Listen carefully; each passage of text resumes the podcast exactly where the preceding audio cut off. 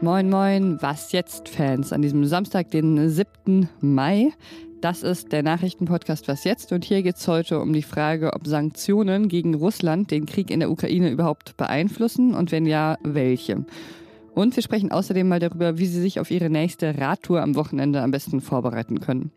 Und ich oute mich als Fangirl. Ich bin Pia Rauschenberger und jetzt kommen erstmal die Nachrichten.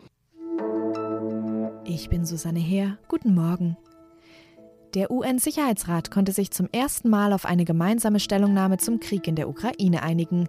Das heißt also auch mit der Zustimmung Russlands. Das Gremium hat erklärt, zutiefst besorgt über den Konflikt zu sein. Die Einigung könnte zumindest ein bisschen Hoffnung darauf machen, dass Bewegung in die feststeckenden diplomatischen Verhandlungen kommt. Italien hat währenddessen eine in der Toskana liegende riesige Yacht beschlagnahmt, die Ermittlern zufolge heimlich Russlands Präsidenten Wladimir Putin gehören könnte. Das 140 Meter lange Schiff hat einen Wert von rund 700 Millionen Dollar. Der Besitzer steht laut italienischem Finanzministerium in Verbindung mit prominenten Mitgliedern der russischen Regierung. Influencer und Musiker Finn Kliman steht nach einem Fernsehbeitrag von Jan Böhmermanns ZDF-Magazin Royal in der Kritik.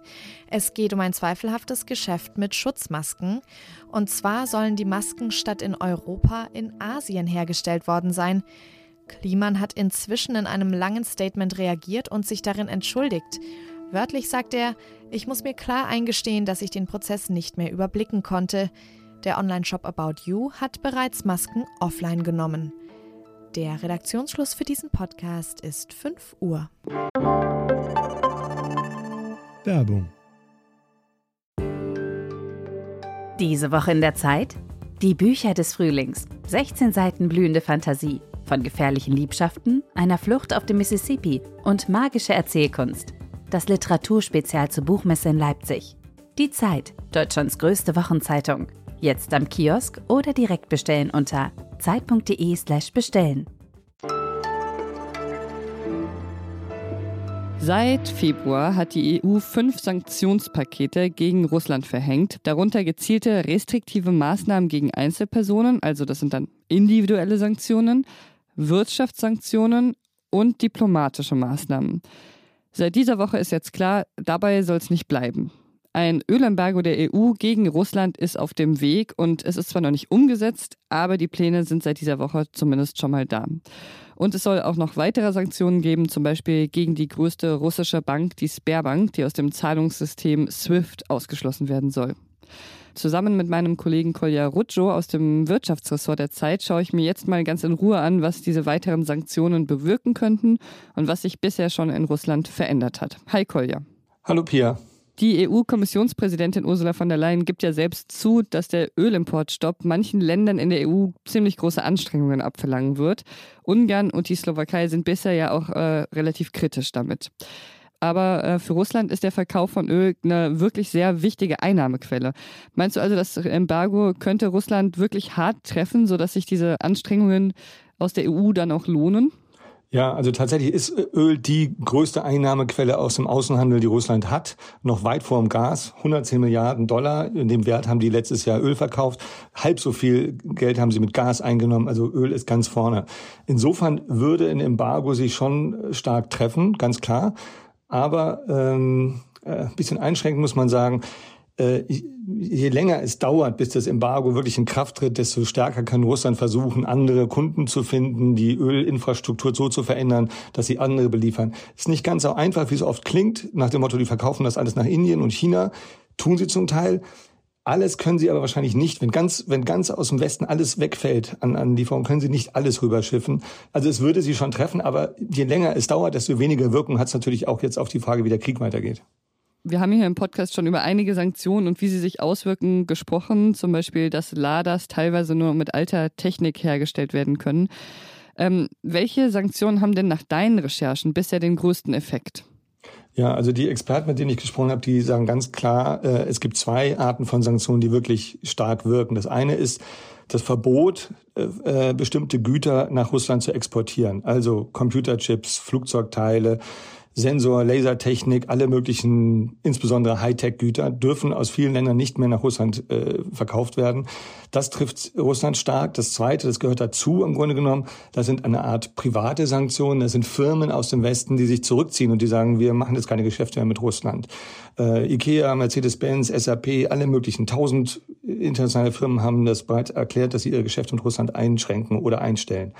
Und beides zusammen führt dazu, dass die russischen, äh, viele russische Firmen nicht mehr produzieren können oder nur noch eingeschränkt produzieren können. Sie können es zum Teil jetzt noch, weil sie noch Teile auf Lager haben. Aber die russische Wirtschaft ist sehr stark angewiesen auf Zulieferungen aus dem Westen. Und wenn die wegfallen, wird es schwierig. Man muss sich das vorstellen.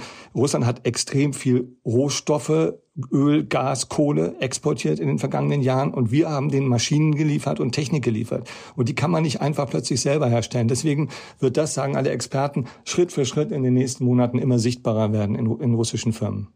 Und was meinst du, welche Art von Sanktionen hätte eigentlich den größten politischen Effekt? Also wenn es der Wirtschaft in Russland allgemein schlechter geht, wenn spezielle Sektoren leiden oder wenn Einzelpersonen aus der russischen Elite betroffen sind? Ja, also fangen wir mit den Eliten an. Ich glaube, das ist am schwierigsten zu beurteilen, sage ich ganz offen. Äh, da, welchen Einfluss haben die Oligarchen überhaupt noch auf Putin? Dass die wirklich großen Einfluss auf ihn haben, muss man, weiß man nicht, aber kann man bezweifeln eher. Ja, und ansonsten, was, was wäre gut? Es wäre natürlich, wenn die Wirtschaft insgesamt ins Stocken kommt, Probleme aufkommen, kann man auch hoffen, dass das vielleicht dann noch gewisser Unmut über diesen Krieg entsteht. Aber ich sage ganz ehrlich, auch da sind Experten, mit denen ich gesprochen habe, eher skeptisch, dass die Bevölkerung sich deswegen wirklich auflehnt, was man vielleicht hoffen könnte. Das Größte, was man hoffen könnte, wäre, wenn tatsächlich die Rüstungsindustrie selbst, wenn die unter den Sanktionen leidet und deswegen die Kriegsführung am Ende direkt leiden könnte. Das wäre natürlich ähm, der größte Effekt, den man sich wünschen kann. Ja, das hätte ich dich jetzt auch als äh, nächstes gefragt. Wie wirken sich die Sanktionen denn bisher auf den Krieg selbst aus? Hat Russland zum Beispiel durch die Sanktionen Probleme, Nachschub an Waffen zu liefern? Ja, tatsächlich gibt es da so erste kleine Hinweise, also das ukrainische Verteidigungsministerium und das amerikanische Verteidigungsministerium haben beide ähm, schon ähm, bei verschiedenen Gelegenheiten äh, festgestellt, dass sie sagen, es werden weniger so richtig präzisionsgesteuerte äh, Raketen und Hightech-Waffen eingesetzt in diesem Krieg als am Anfang. Und sie äh, und es gibt Experten, Militärexperten, die deuten das als einen Hinweis darauf, dass es einen gewissen Mangel an diesen Waffen gibt. Und je stärker diese äh, Sanktionen jetzt greifen, desto stärker wird es in Zukunft. Aber das ist halt auch eine Sache, auch da, wenn denen praktisch der Nachschub dann irgendwann ausgeht, das dauert natürlich eine Weile. Aber in Zukunft könnte das spürbarer werden, dass zumindest die etwas moderneren Waffensysteme in Russland knapper werden. Danke dir, Kolja, für den guten Überblick. Dankeschön.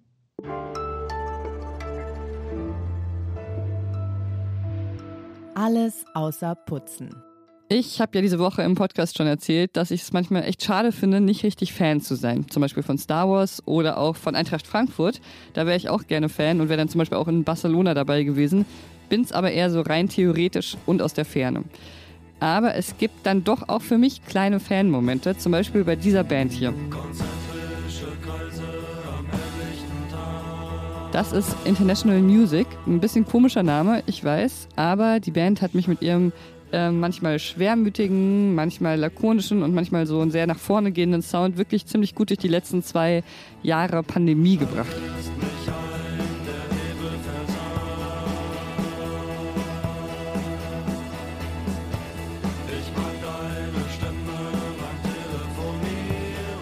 Wenn Sie am Wochenende schon putzen, dann wenigstens mit dieser Musik im Hintergrund.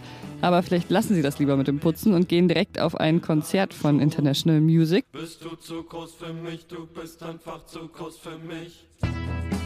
Zum Beispiel heute Abend in Rostock, morgen in Erfurt, übermorgen in Hannover oder Mitte Juni dann in Berlin. Und da treffen Sie dann vielleicht auch mich.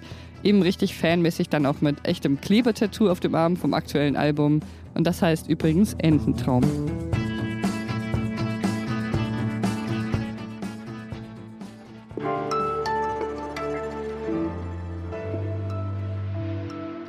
Das Wetter wird warm und immer wärmer und plötzlich äh, stehen da wieder all diese Möglichkeiten vor der Tür, die der Sommer so bietet. Freibad, Open-Air-Kino und Fahrradtouren. Aber obwohl der Sommer ja manchmal mit dieser unverschämten Leichtigkeit daherkommt, muss man ja trotzdem immer mal auch ein bisschen Orga machen, bevor man sich zum Beispiel aufs Fahrrad schwingt. Hannes Leitlein hat dafür ganz gute Tipps zusammengetragen, was man beachten sollte, wenn man endlich mal wieder eine Radtour machen will. Oder vielleicht auch noch gar nicht so oft welche gemacht hat. Hallo Hannes. Hey, hallo Pia. Wo finde ich denn gute Radtouren, die vielleicht noch nicht so überlaufen oder vielleicht besser gesagt überfahren sind? Ja, der beste Start ist eigentlich immer, die Radtouren zu nehmen, die ausgewiesen sind, also sich an diesen grünen Fahrradwegschildern zu orientieren oder eben auch klassische Radwege zu nutzen. Der Vorteil davon ist, dass die meistens sehr gut ausgebaut sind. Wenn man aber zum Beispiel in den Wald will und eher wohin, wo sonst niemand hinkommt, dann empfiehlt es sich ähm, vorher auf eine Karte zu gucken. Da gibt es natürlich inzwischen auch super digitale Tools. Die bekanntesten davon sind Strava oder Komoot. Und dann kann man sich da selber Routen zusammenstellen. Auch da hilft es natürlich quasi vorher zu gucken, wo sind die Radwege gut. Das weisen die aber inzwischen eigentlich alle sehr gut aus. sagen wir mal, ich bin jetzt da auf dem Weg, habe mir schon eine Tour rausgesucht und plötzlich habe ich einen Platten. Ziemlich blöd, ich habe jetzt aber kein Flickzeug dabei ähm, weil ich daran einfach nicht gedacht habe. Was mache ich denn dann? dann ist es gut, wenn man sich vorher schon überlegt hat, gibt es irgendwo Bahnhöfe in der Nähe oder man kann auch mal, falls man sein Rad versichert hat, kann man mal gucken. Manche Versicherungen bieten auch äh, so Pickup-Services an im Schadensfall. Dann holen die einen da ab.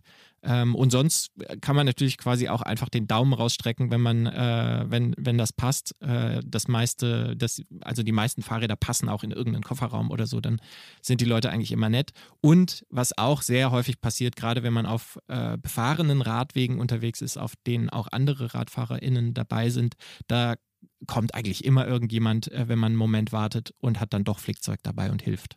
Und wohin geht deine nächste Tour? Ich war jetzt äh, sogar gleich nach dem Mittagessen äh, los. Einmal, äh, ich bin ja jetzt gerade hier in Berlin, fahre dann von Kreuzberg äh, nach Tegel hoch, einmal um den Tegeler See und wieder runter, 50 Kilometer. Das ist so was, was ich so am Nachmittag äh, mache, wenn ich frei habe. Ja, schön. Eine gute Fahrt dir, Hannes, und danke fürs Gespräch. Ja, danke dir. Immer gern. Und das war's mit Was jetzt für heute Morgen. Aber es geht noch weiter mit dem Samstagsprogramm. Heute Nachmittag bekommen Sie eine neue Spezialausgabe von meinem Kollegen Jannis in Ihren Feed. Und dieses Mal geht es um die Energiewende in Nordrhein-Westfalen und um den Kampf gegen die Windräder der einen. Also wenn Sie das sehen von der Kulisse, wenn Sie sich das vorstellen, hm. ist das eine Katastrophe. Und um das Engagement dafür von anderen. Was jetzt Zeit.de ist wie immer unsere E-Mail-Adresse. Ich freue mich, wenn Sie uns schreiben. Ich bin Pia Rauschenberger. Machen Sie es gut. Und ich setze mich gleich nach Feierabend auch noch aufs Rad und fahre in die Uckermark.